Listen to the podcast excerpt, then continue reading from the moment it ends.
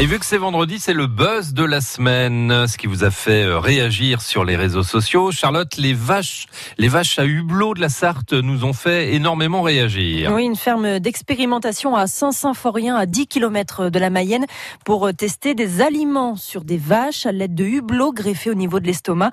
Des expériences qui existent depuis longtemps. L'association de protection animale L214 a filmé à l'intérieur et elle porte plainte. On a percé un trou dans leur estomac. Des images commentées par l'animateur Nagui. Régulièrement, des employés viennent ouvrir le hublot. Ces vaches ne sont que des machines à produire du lait dont on essaye d'optimiser les réglages. Évidemment, beaucoup de réactions sur notre page Facebook euh, France Bleu Mayenne. Tout simplement horrible, écrit Anita. Si les expérimentations n'existaient pas sur ces vaches, nous serions dans l'incapacité de nourrir correctement nos vaches pour leur bien-être. Ces vaches permettent de faire avancer la science, assure de son côté Anne, une agricultrice mayonnaise de Chaillan. Je comprends les réticences, mais sans les expérimentations sur les animaux, la recherche pour la médecine n'avancerait pas, ajoute Olivier. Oui, mais tout cela, c'est pour la rentabilité et c'est honteux. Nuance Titine sur notre page Facebook France Bleu Mayenne. Dans le buzz de la semaine également, euh, cette semaine, l'incompréhension à Saint-Frimbault de Prière, dans le Nord Mayenne. Oui, des croix gammées et des tags nazis et homophobes ont été inscrits sur le barrage de la commune.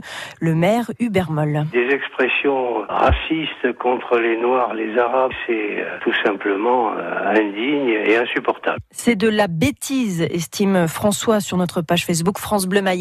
Si c'est de l'inculture, c'est triste. Si ce sont des convictions, c'est pitoyable, écrit de son côté Alain. Et puis Charlotte, vous avez été nombreux à partager vos photos sur les réseaux sociaux mardi soir. Oui, des photos de grêlons tombés dans le secteur d'Ernée, des grêlons parfois gros comme des balles de ping-pong.